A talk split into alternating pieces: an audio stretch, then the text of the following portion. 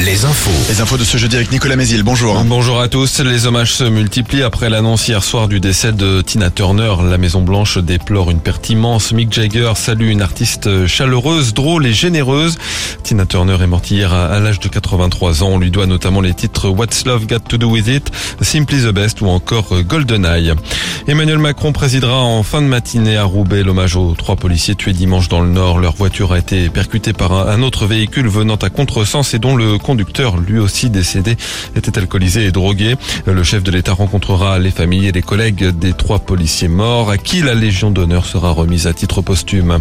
En Conseil des ministres, Emmanuel Macron a évoqué hier un processus de décivilisation, évoquant aussi l'agression mortelle d'une infirmière au CHU de Reims, dont l'auteur présumé a d'ailleurs été mis en examen et écroué hier, et l'attaque contre le maire de Saint-Brévin, Yannick Morez, qui a reçu le soutien hier de plusieurs milliers de personnes qui ont participé à une marche à Saint-Brévin. Plusieurs euh, ténors de la gauche étaient présents. L'élu des missionnaires a remercié les participants depuis le perron de l'hôtel de ville.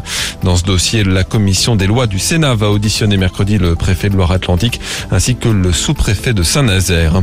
En Vendée, les urgences de Montaigu et de Fontenay-le-Comte ferment ce soir. En cause toujours la pénurie d'urgentistes et les difficultés pour recruter des remplaçants, des remplaçants depuis le plafonnement de la rémunération de leur garde. À Fontenay, la réouverture est prévue demain matin. Ce sera samedi à Montaigu. Et une nouvelle étape dans la reconstruction de la cathédrale Notre-Dame de Paris. Avec euh, le montage à blanc dans le Maine-et-Loire aujourd'hui de l'une des pièces de la charpente du cœur du monument. Montage qui se fera dans les ateliers Perrault à Saint-Laurent-de-la-Plaine.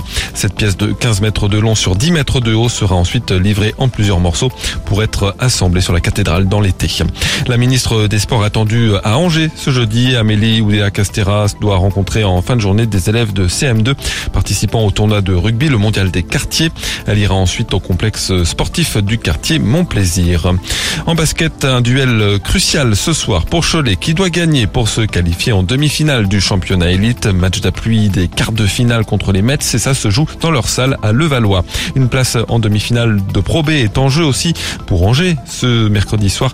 C'est la place, c'est la belle des quarts de finale. Les Angevins jouent à Chalon-sur-Saône. Enfin la météo, une nouvelle journée très ensoleillée. Le vent de nord-est va encore souffler. Les maxis sont stables 20 à 22 degrés. Très bonne matinée à tous.